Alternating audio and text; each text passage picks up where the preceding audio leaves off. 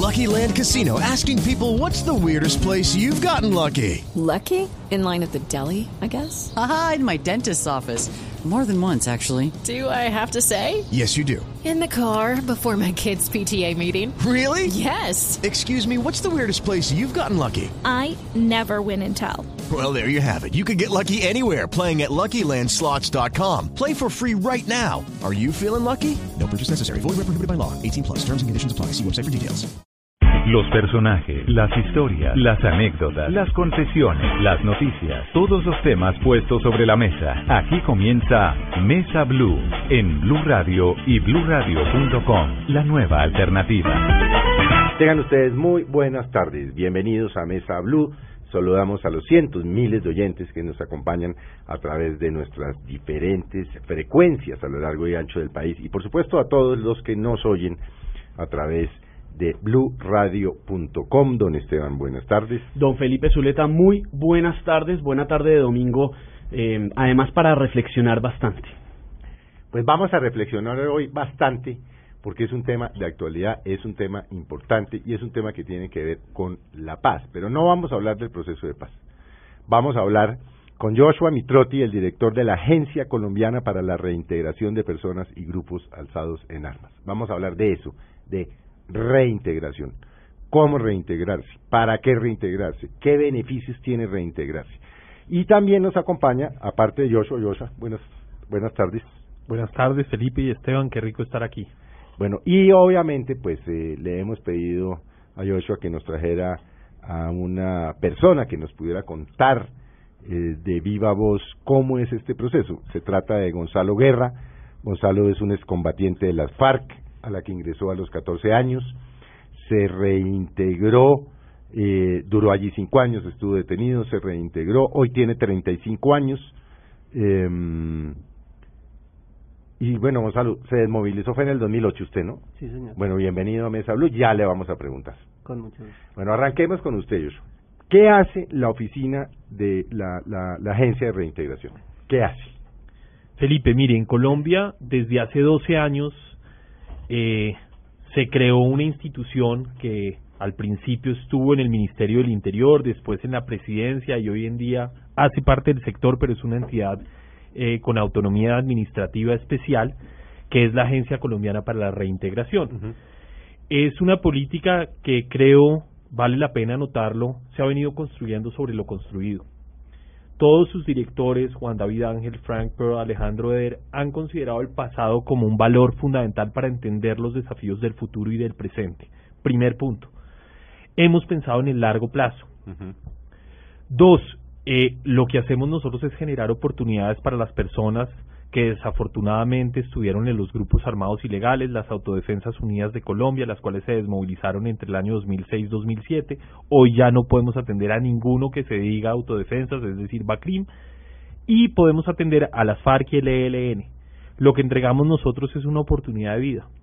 Cómo poder entender estas personas con sus contextos, con sus desafíos, con sus complejidades, porque la guerra genera complejidades y desafortunadamente ni a usted ni a mí nos ha tocado vivir lo que a estos muchachos les ha tocado vivir.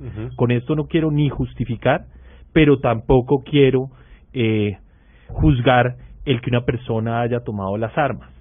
Lo que queremos en la agencia es conectarlos nuevamente con un proyecto de vida en la legalidad, ayudarles a superar las condiciones de vulnerabilidad que los llevaron a un entorno violento y a ver la violencia como un referente para que contribuyan y profundicen la democracia ver, colombiana. si ahorita, por ejemplo, lo está oyendo un miembro de la FARC o la ELE, eh, se estaría preguntando, bueno, ¿y yo qué, qué gano reintegrándome? Bueno, Felipe. si yo decido reintegrarme, primero, ¿a dónde voy? Y segundo, ¿qué- qué- ¿cómo es ese proceso de que primero me desmovilizo, luego no sé qué, luego me reintegro? Poco, sé que no es su tema, pero digamos cuáles son los tres pasos para que un guerrillero Perfecto. entre a, o llegue finalmente a, a la, pues a la agencia. Bueno, hay dos caminos. Un camino, el que es producto de un acuerdo de paz. Eh, ese ha ocurrido en el pasado, por ejemplo, con el M-19, con el EPL, con el Quintín Lame y en los tiempos recientes con, la, con las autodefensas. Ese es un camino donde hay un proceso de paz, hay un acuerdo, hay unas condiciones y eh, las personas que se desmovilizan entran en un proceso de desarme y desmovilización que se manejó por la Oficina del Comisionado de Paz en el pasado con las autodefensas, con acompañamiento internacional, etcétera, etcétera, etcétera. Ya la reintegración es un camino que lo hacemos nosotros. En el camino individual, que es el que hoy le aplica al ELN y las FARC sin acuerdo, ese componente de desarme y desmovilización está manejado por la fuerza pública, por el Ministerio de Defensa con un grupo de atención humanitaria al desmovilizado, donde todas las fuerzas, armada, ejército, policía, con la intervención de las autoridades locales pueden acompañar a una persona que hace parte de los grupos de guerrilla en ese tránsito que puede durar hasta tres o cuatro meses mientras el ejército da una certificación y con esa certificación nosotros podemos atender a las personas. Es importante decir que nosotros no somos juez y parte, nosotros no certificamos la condición del desmovilizado, nosotros atendemos personas certificadas bien sea por la oficina del comisionado o por la, el grupo de atención. Ya vienen desmovilizados. El camino para atenderlos. Primero, quiero darle unos datos preliminares para que entiendan la situación de estas personas. Nosotros en Colombia hemos desmovilizado desde el 2003 a la fecha a 57 mil personas. 47 mil han ingresado de forma voluntaria al proceso de reintegración. Es importante anotar que del 2003 al 2006 teníamos un proceso de reinserción, un proceso que lo que generaba era un apoyo económico, un estipendio económico mensual a partir de una factura, una cuenta de cobro que ellos presentaban, el Estado desembolsaba, era un programa centralizado, con muchas dificultades porque no teníamos la capacidad política, financiera, no teníamos el conocimiento de la población, pero fue un aprendizaje fundamental para tener lo que hoy tenemos.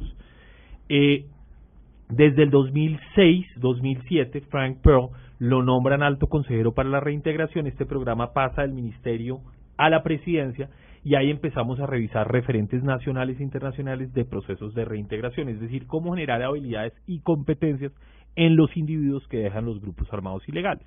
En eso revisamos la experiencia de los 90 en Colombia, revisamos la experiencia de Centroamérica, de África, de Asia, porque es importante anotar, en los últimos 15 años 35 países a nivel global han pasado por procesos de desarme, desmovilización y reintegración, como se conocen sus siglas eh, internacionales. Ese proceso entonces nos empezó a generar que debimos desarrollar un componente de atención psicosocial. El 90% de las personas que atendemos vienen afectadas psicológicamente producto de la guerra. El 75% de la gente que ha ingresado al programa llegan como analfabetas. El 46% de las personas que ingresaron al programa dicen haber sido reclutados como menores de edad, como le pasó a Gonzalo. O eh, que se integraron a los grupos armados ilegales. Muy importante anotar que nosotros no atendemos a los menores de edad. Los menores de edad van a un proceso especial de restitución de derechos manejado directamente por el Instituto Colombiano de Bienestar Familiar, pero cuando cumplen la mayoría de edad van al proceso de reintegración. Ahora bien, ¿qué hacemos? Trabajamos ocho dimensiones. Nosotros lo que queremos es que una persona que viene en condición de vulnerabilidad porque ejerció la violencia y la violencia fue ejercida en él, Muchos de estos hombres se van a la guerra porque su familia no era un entorno de protección. Había abuso, había maltrato, había trabajo infantil, había una cantidad de, de, de, restricciones y condiciones no aptas que hicieron que muchos de ellos vieran como menores de edad una posibilidad en el grupo armado ilegal, como un entorno de protección. Tiempo de permanencia en los grupos, 20 años. Bajo esas ocho dimensiones nosotros empezamos a trabajar cuatro frentes fundamentales. Uno, el tema psicológico, cómo los estabilizamos. Afortunadamente un 93% de las personas que atendemos logramos que superen una condición y puedan eh, tramitar una vida normal. Solo un 7% de ese 90 de ese 100% no puede eh, superar una condición y ya tenemos que perfilarlo al sistema de salud pública para que sea atendido ahí. Acá tenemos discapacitados mentales y físicos.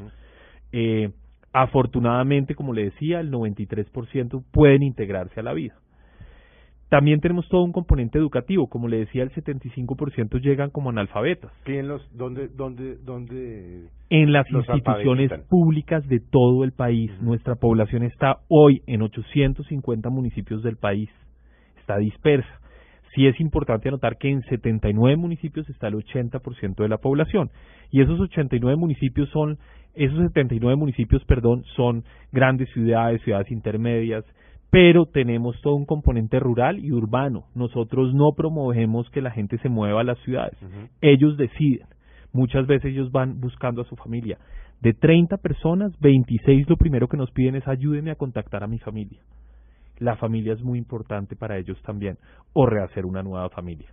Por último está todo el componente, o como tercer punto está todo el componente productivo. Este es un programa que lo que genere, quiere generar esas habilidades para que las personas trabajen bien sea como emprendedores o como empleados. como no nos para que el toca, Estado los mantenga. no para que el Estado los mantenga. Esto no es una es política asistencialista, para nada. Esta es una política que genera habilidades y competencias para que sean ciudadanos con plenos derechos y plenos deberes.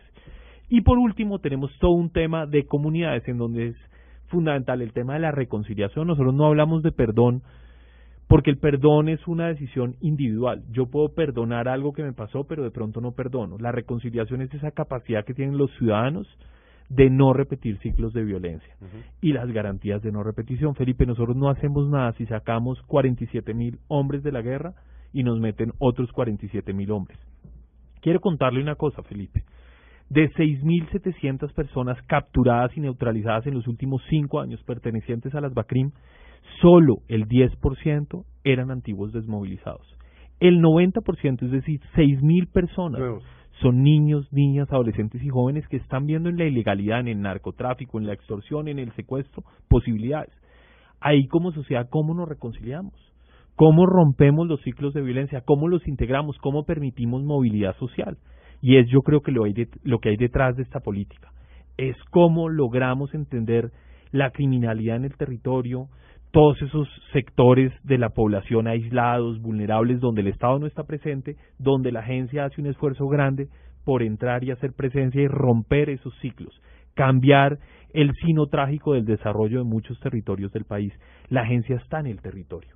Tenemos 32 oficinas a nivel nacional, en donde por lo menos tengo entre 30 a 50 funcionarios dependiendo el tamaño de la población que tenemos, pero estamos en 130 municipios adicionales con por lo menos un profesional reintegrador que está a tiempo completo viviendo con ellos, porque la reintegración pasa desde los territorios. El trabajo con la institucionalidad pública y privada es fundamental. Nosotros solos no podemos generar la reintegración, esto tiene que ser un esfuerzo nacional. Esto no puede ser una imposición del gobierno nacional y de la agencia. La tarea, Joshua y Felipe, es titánica para los que se están uniendo a esta conversación de domingo en Mesa Blue. Estamos con Joshua Mitrotti, director de la Agencia Colombiana para la Reintegración de Personas y Grupos Alzados en Armas. Pero también hay que entender, Felipe, esos antecedentes para empezar esa reintegración, esa reconciliación nacional. Y también nos acompaña Gonzalo Guerra, como usted bien lo decía, iniciando esta emisión, Felipe, excombatiente de la FARC. Ingresó a los 14 años a la guerrilla y volvamos un poco en el tiempo, Gonzalo. ¿Cómo fue ese inicio? ¿Cómo terminó usted en la guerrilla? Gracias por esta invitación. Así en breve pues vamos a resumir un poco. Pues yo vengo de una familia que es 100% campesina, eh, donde realmente pues nunca se vio una presencia del, del, del Estado, del gobierno como tal, ¿En dónde, Gonzalo? en el Putumayo. Ujú. Eh, una zona donde podemos decir que ver la luz así como la que tenemos acá en Bogotá pues es prácticamente un milagro salir a una ciudad y verla pues en físico.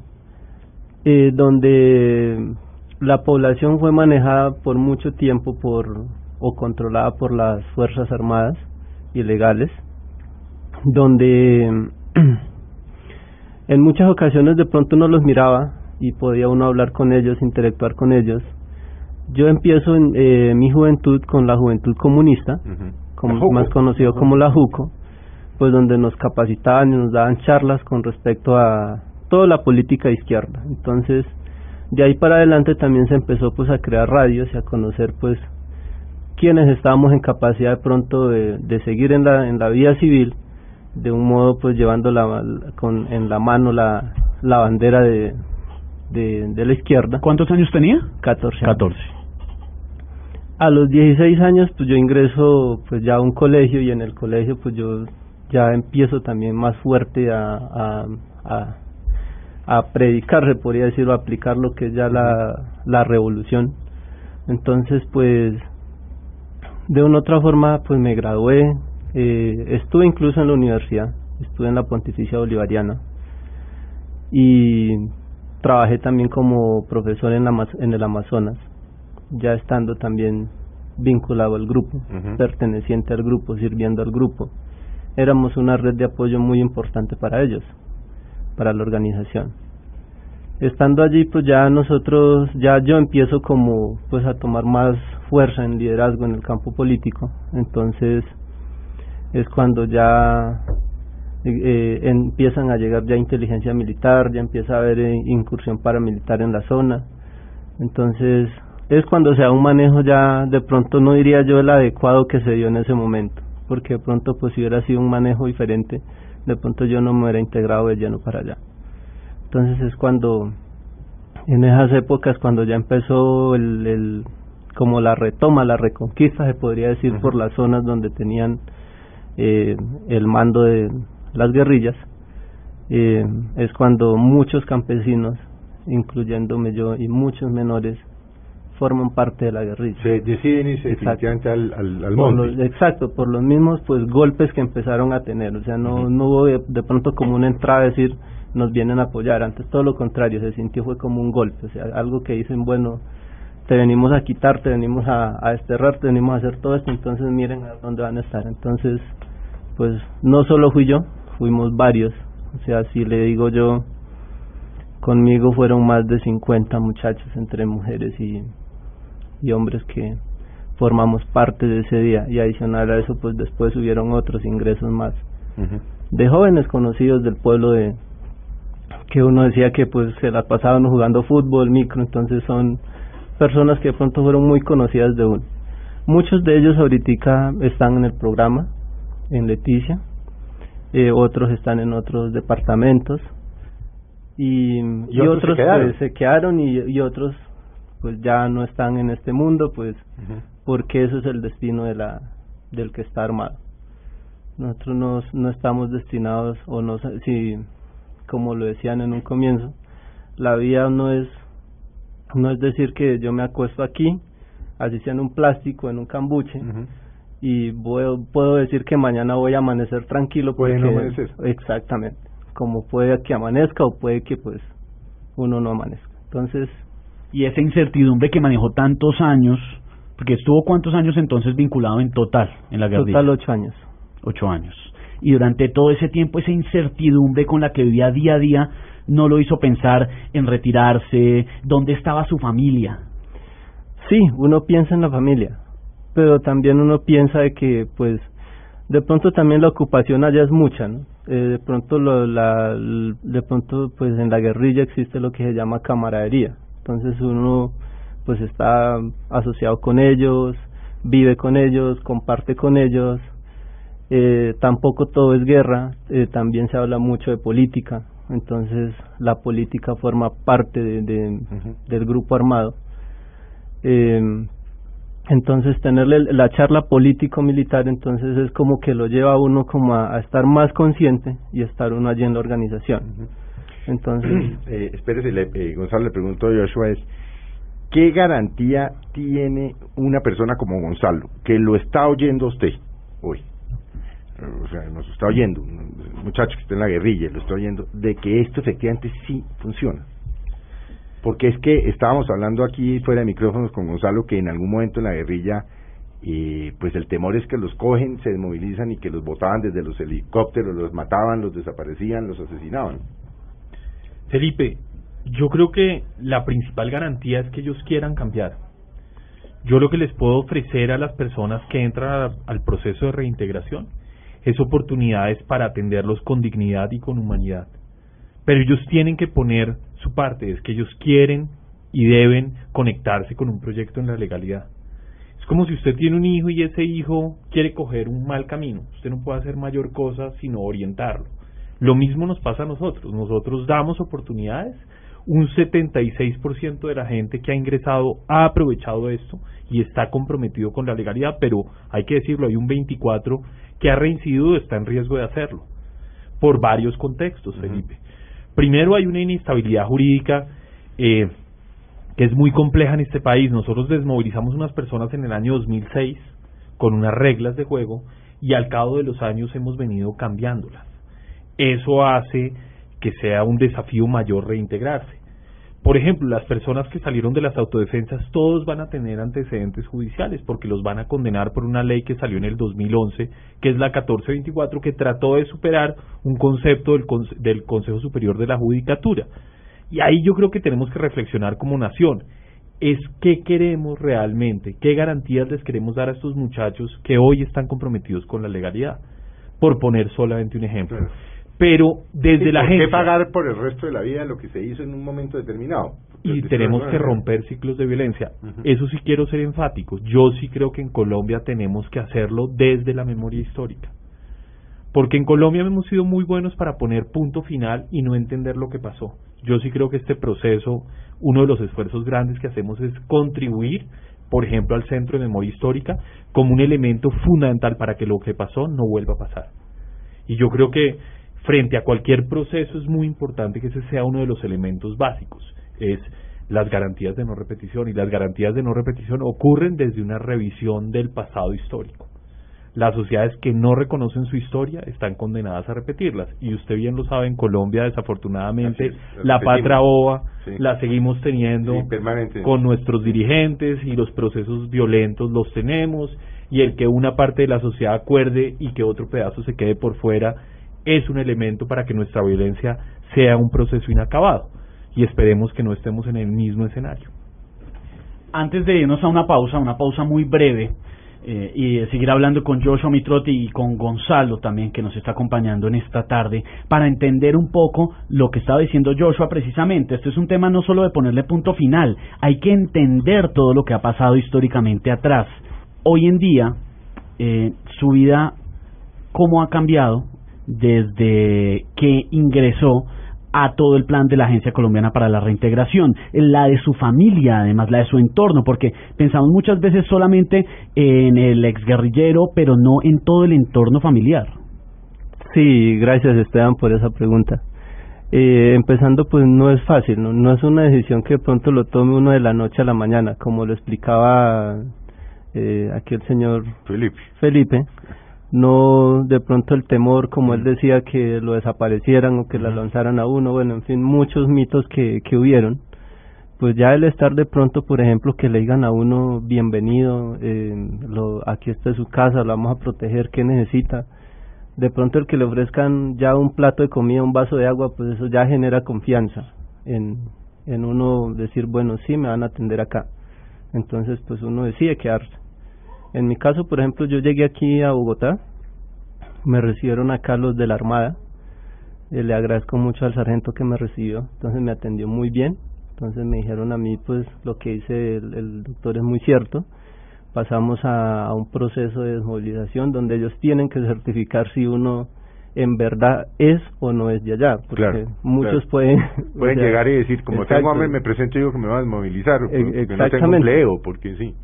Exactamente, entonces, pues yo no, o sea, yo pensaba que con solo decir que ya, ya, ya era suficiente. Ya, listo, entraba. sí, entonces no es así, entonces hay que pasar un proceso, hay que incluso ellos le presentan por descripciones de zonas, si uno conoce esta zona, incluso si uno eh, le muestran fotos a uno de los de los comandantes y pues uno, tiene que saber que sí. exacto o sea uno tiene que o sea decir lo que es y si uno pues no conoce pues ni, no puede ellos de pronto no pueden certificarlo a uno pues como si pertenece al grupo armado entonces ya después de eso pues la atención allí en primera instancia pues es una casa de hogar donde nosotros pues recibimos todo lo lo lo, lo, primordial como es alimentación nos dan un, eh, una ayuda económica eh, y nos enseñan pues a como a convivir en, en la ciudad porque pues no es fácil eh, estar usted metido de pronto en, en el monte en la selva caminar en la selva a que de pronto usted ya camine en la ciudad porque pues uno en un camino camina normal, pues ya aquí uno tiene que cuidarse de los carros, cuidarse... salir a la civilización. Exactamente. Esto se le llamar Sí, entre comillas. Vamos a hacer un breve corte. Sí, sí, hagamos una breve pausa. Bueno, quédense con nosotros, interesantísimo el tema, porque uno cree que estas cosas cuando las maneja el Estado no funcionan y resulta que sí funcionan. Ya volvemos. Ya regresamos con Joshua Mitrotti y Gonzalo Guerra en Mesa Blue.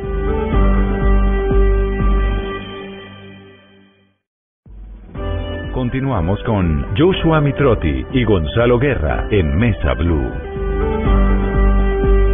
Continuamos en esta conversación de domingo en Mesa Blue y nos acompaña Joshua Mitrotti, director de la Agencia Colombiana para la Reintegración de Personas y Grupos Alzados en Armas, explicándonos un poco todo este proceso, eh, que no es solamente, como decía bien él antes de la pausa, poner un punto final y, seguir la vida y bueno, el que se desmovilizó, se desmovilizó, sino entender qué pasó antes, entender qué hay detrás. Y Gonzalo Guerra, que es excombatiente de las FARC, ingresó a esta guerrilla cuando tenía 14 años, inició en la JUCO, en la Juventud Comunista, y nos contaba antes de la pausa cómo fue ese proceso eh, en el que, digamos, vuelve a la vida civil, si le podemos decir así, eh, lo reciben en la Armada y nos venía contando esa historia.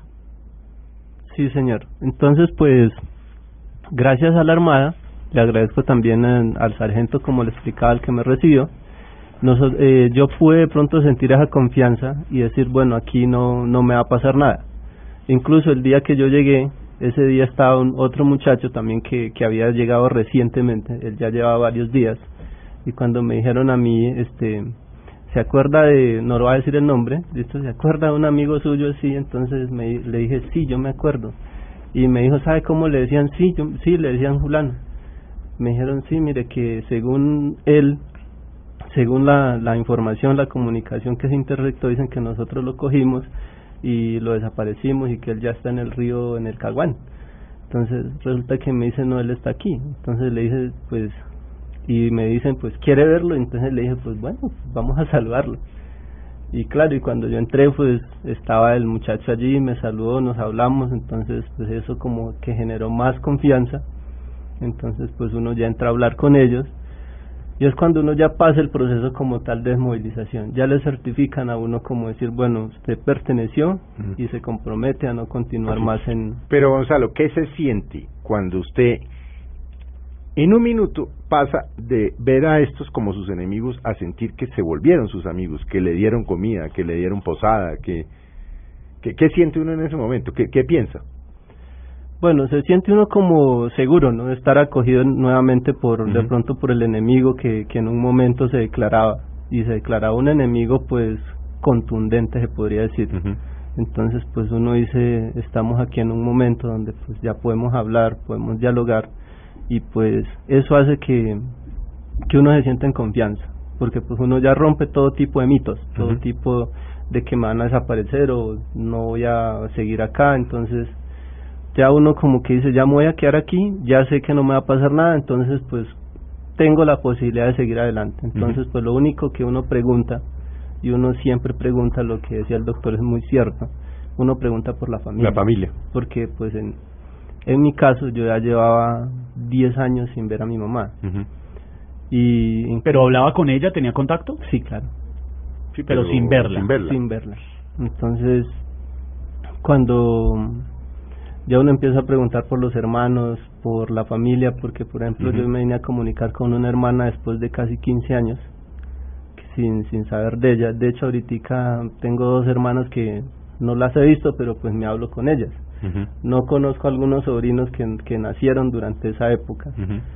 Y pues ya después de yo estar acá, de pertenecer ya al programa como tal, ya incluso estando en la agencia, pues ya me comuniqué con ellos, hablé con mis hermanos y pues ellos hasta pues me felicitaron y, y no creían de pronto que pues yo estaba de pronto hablando con ellos, Ujú. que decían tantas cosas que han pasado pues incluso pues la, la más sorprendida fue mi hermana la mayor que más de 14 años sin, sin hablar con ella entonces, pues ella no creyó, no creyó en su momento, pero pues en un momento me dijo, pues bueno, lo felicito, eh, estoy contenta, me dijo así, porque en realidad pues sé que vas a estar tranquilo y pues vas a tener una vida tranquila. ¿Y el encuentro con su mamá cómo fue?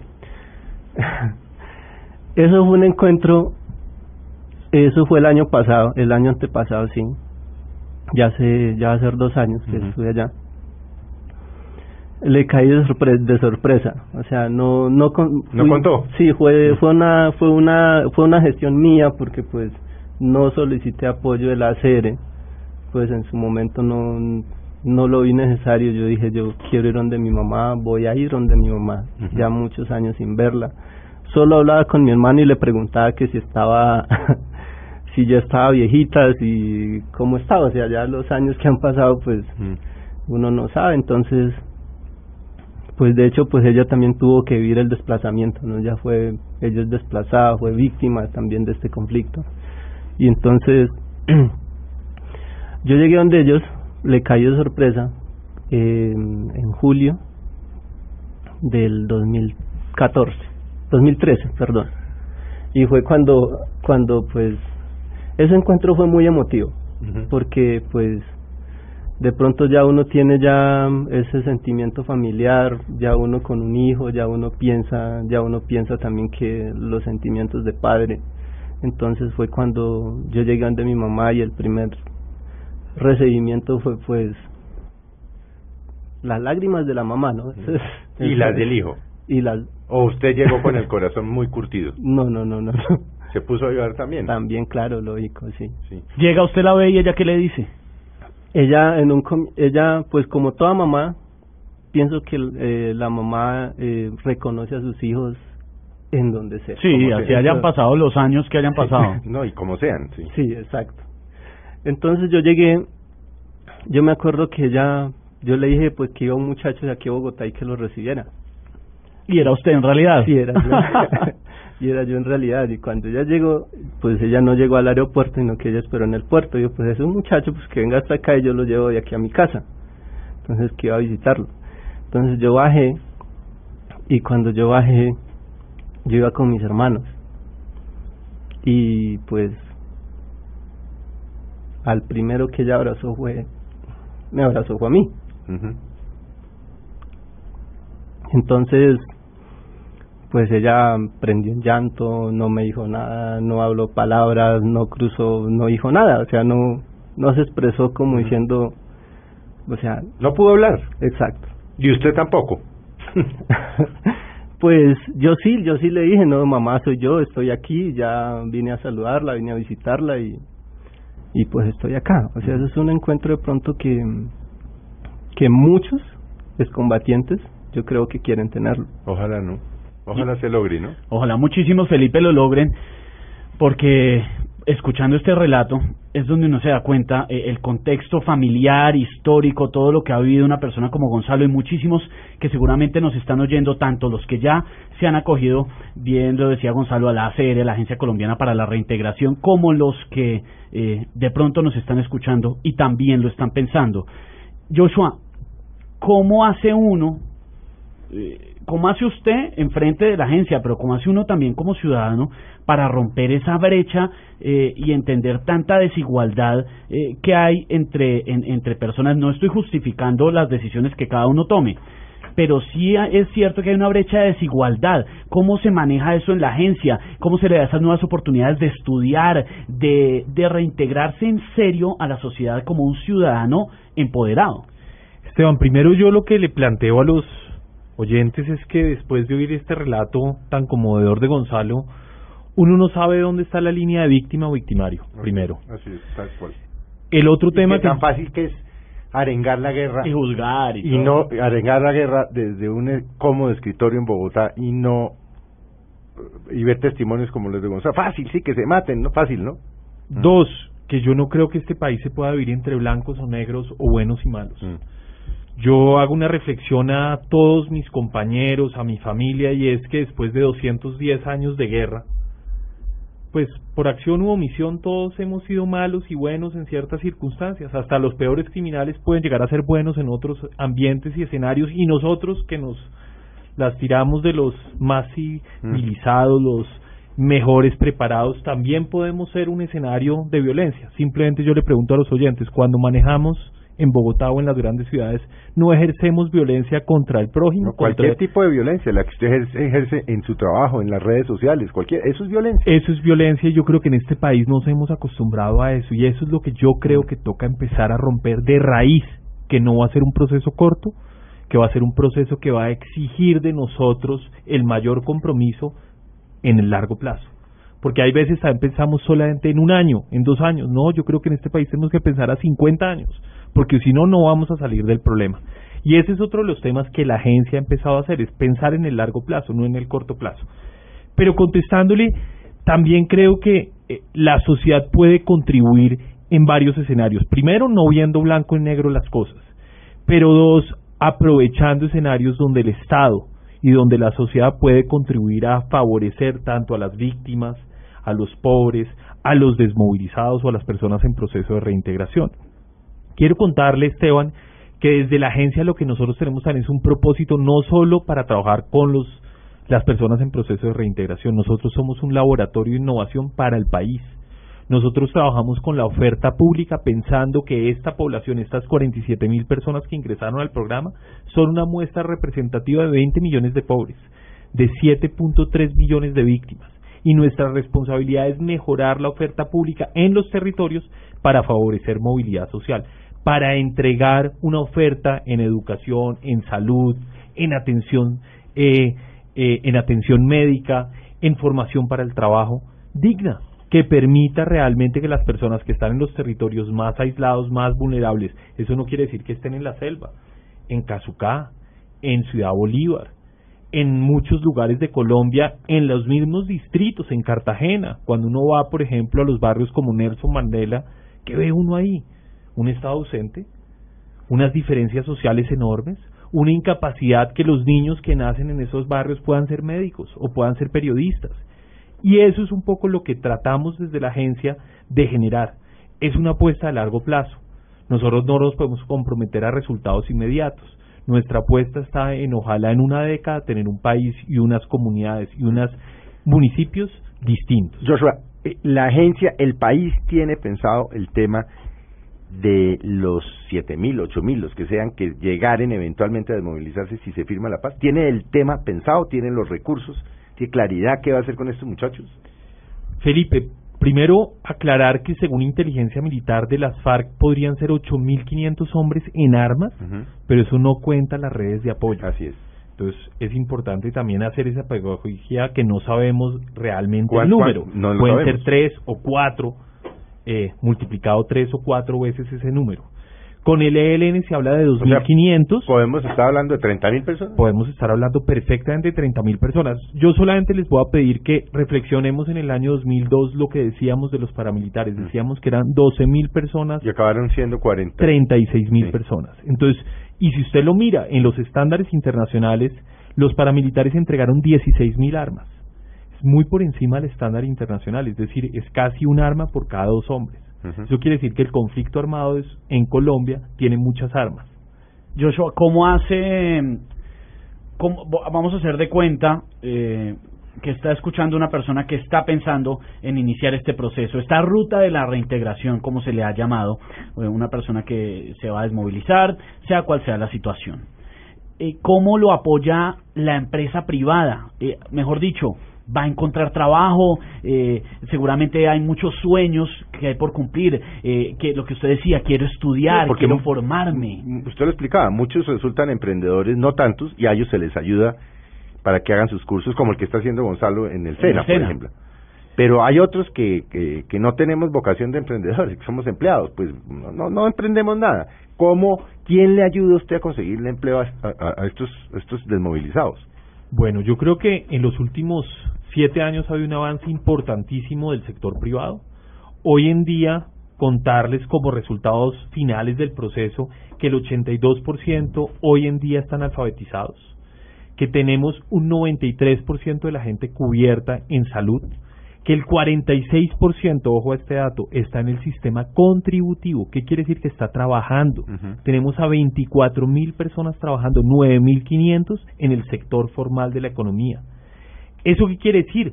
Que 1.500 empleos lo genera la gran industria colombiana, el éxito, Coca-Cola FEMSA, la Fundación Social, Coltabaco, etcétera, etcétera, etcétera. Cuando uno hace listas tiende a dejar por fuera a todas las empresas. Hay por lo menos 150 grandes empresas que trabajan con nosotros. Pero ojo a este dato, 8.000 empleos formales lo genera la mediana y la pequeña industria en los barrios, en las comunidades. Yo creo que hoy el Estado colombiano y la sociedad colombiana tiene que agradecerle al sector privado el haber creído en esta política. Y creo que eso también es producto que esta es una política de largo plazo, Felipe. Usted ahorita lo decía, muchas veces uno cree que el Estado no funciona porque el Estado está pensando en el corto plazo, porque los funcionarios públicos y los directivos estamos pensando cómo borramos al anterior porque hay un tema de... Eso no ha pasado en la agencia. Afortunadamente en la agencia eso no ha sido el escenario. El escenario es de absoluto respeto, es de absoluto convencimiento que las decisiones que se tomaron en el pasado fueron correctas. Y dos, en el Estado muchas veces lo condenan a uno por tomar decisiones y equivocarse. Eso no puede seguir pasando, Felipe. ¿Quién no se equivoca en la vida? Mm. Eso no quiere decir que uno sea un corrupto. La corrupción hay que desecharla Sí, pero- y combatirla. Pero, uno no es- no es- equivocarse. pero no es infalible. Exacto. Y en esto, cuando usted trabaja con humanos como Gonzalo, pues Gonzalo es un universo, pero una persona como parecía Gonzalo no necesariamente va a actuar de la misma forma como lo ha hecho Gonzalo. Entonces, acá hay un tema humano muy complejo que es una externalidad. Y yo creo que hemos hecho un esfuerzo todos los directores y yo hago hincapié en reconocer el trabajo que ellos han hecho porque hoy yo tengo la política que tengo entre manos gracias al pasado y al liderazgo que estas cuatro o tres personas ejercieron. Pero además de un capital humano enorme que hay en la agencia. La gente de la agencia, los reintegradores, los profesionales, los contratistas, son personas que arriesgan su vida. En la agencia no tenemos horario. A nosotros nos toca trabajar el fin de semana, nos toca trabajar las noches. Es un compromiso y es un sacrificio, pero creo que todos los que trabajamos en la agencia estamos comprometidos en contribuir que este país sea distinto y dar ejemplo. Gonzalo, hace un momento usted nos contó eh, aparte de su vida, ya nos quedan pocos minutos, pero ¿en Sí. qué está actualmente? Eh, ¿Qué está estudiando? ¿En qué está trabajando? ¿En qué va su ruta pues de la reintegración? ¿Y cuáles son los sueños que tiene? Bueno, antes de, de seguir y para terminar también, este, pues quiero decirles, mire, que yo en este momento estoy estudiando en el SENA. Estudio, estoy haciendo un, cur- un tecnólogo en gestión empresarial. Entonces, en este fui empleado hasta hace seis meses atrás, trabajé con, con una empresa y mm, ahorita, ahorita en la actualidad estoy manejando un producto que es de la Amazonía colombiana se conoce como la fariña. Es un producto pues que es de las culturas indígenas y y es un producto que pues es de es tan natural que pues los indígenas lo fabrican de un modo artesanal donde ellos no emplean maquinaria ni emplean químicos. Entonces es tan natural que pues ellos lo usan como un alimento de primera necesidad.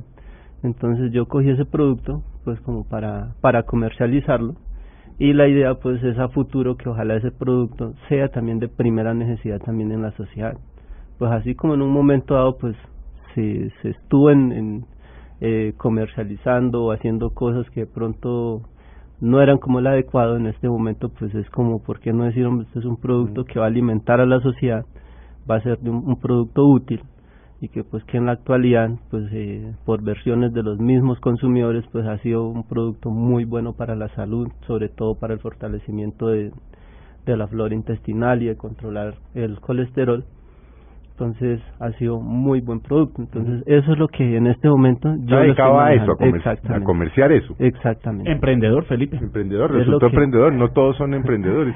Esa- Eh, Gonzalo, ¿cómo es la cara de la muerte? ¿Cómo ve uno la muerte cuando la ve inminente? ¿Qué siente un ser humano cuando dice me mataron?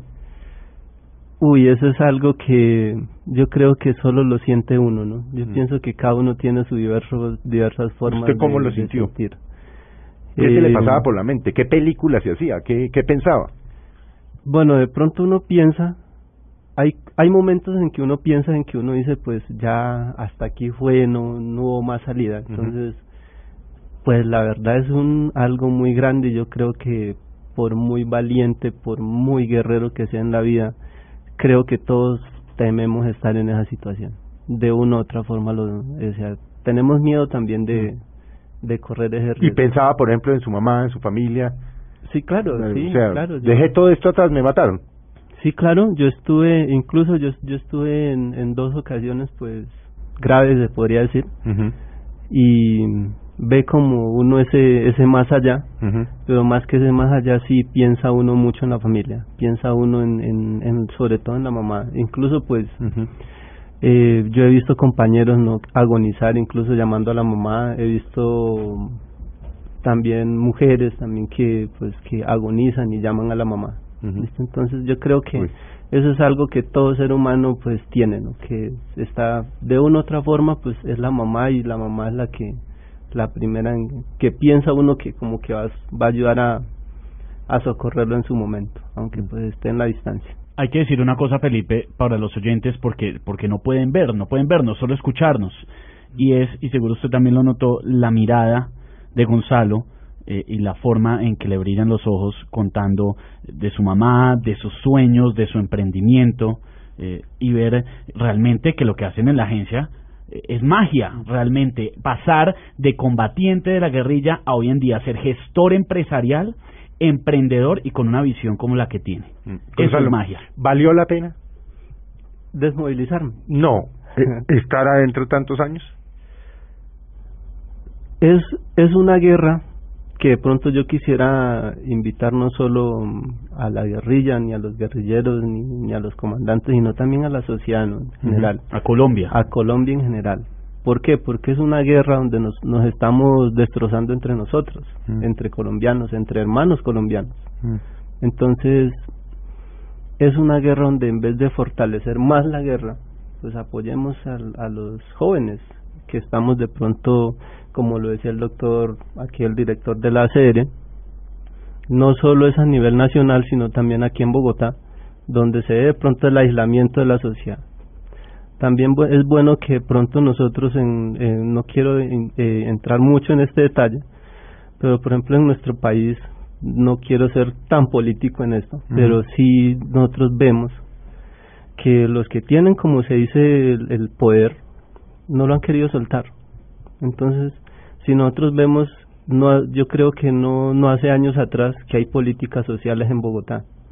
Entonces, si no lo ha habido aquí en Bogotá, ahora imaginémonos entonces en los, en Mucho los menos. departamentos, en, Claro, en, en los claro. lugares aislados. Donde usted nació que no hay ni electricidad. Exactamente. Entonces, por ejemplo, si ahorita, por ejemplo, en este gobierno se ha escuchado en lo mínimo, así sea por, por en los escenarios, donde se habla del campesino, donde se tiene en cuenta el campesino. Pero en, en gobiernos anteriores, pues eso era como algo allá, el campesino Mm. allá, nosotros... Otro país. Exacto, nosotros acá, pues que nos llegue el alimento a Bogotá, pero pues nosotros no se tenía en cuenta de pronto las deudas del campesino, no se tenía en cuenta de pronto cómo estaba viendo el campesino con sus productos, comparado por ejemplo con, con otros países. ¿no? Tuve la oportunidad de estar en Perú y, vir- y ver cómo ellos allá, sin tantos papeleos, pueden acceder a créditos. O sea, pueden tener sus tierras y pueden trabajarlos. Entonces eso es algo que de pronto pues pueden hacer desde la, la iniciativa nuestra, de nosotros como colombianos. Pues Joshua, muchas gracias. Creo que se nos acaba el tiempo, ¿no? Se nos Esteban? acaba el tiempo, Felipe, pero quisiera uno quedarse la tarde entera de este domingo escuchando estas historias y escuchando que no es solamente el papel de Joshua Mitrotti, no es solamente Gonzalo Guerra, no es solamente Esteban, Felipe, María, Jorge, Luis, es todo el mundo que tiene que entender que esto lo vivimos juntos y aportemos a este tema como tal, poniéndonos en los zapatos de los demás, entendiendo otras realidades, pero también, como decía Joshua, entendiendo la magia que tenemos acá, imaginémonos un país como el que usted decía. Bueno, pues Gonzalo, muchas gracias. Gracias. De verdad, a muchas gracias por su antes testimonio. De terminar, me gustaría también agradecer a la Agencia Colombiana para la Integra- Integración. Gracias, doctor. Gracias, Cristian. Doctora, muchas gracias. Agradecer también a los reintegradores, ¿no? a los que están al- o sea, con nosotros como tal. Pa- forman parte también de nuestras vidas, por no decirlo, de nuestras familias. A mi reintegradora, pues que me está escuchando, muchas gracias.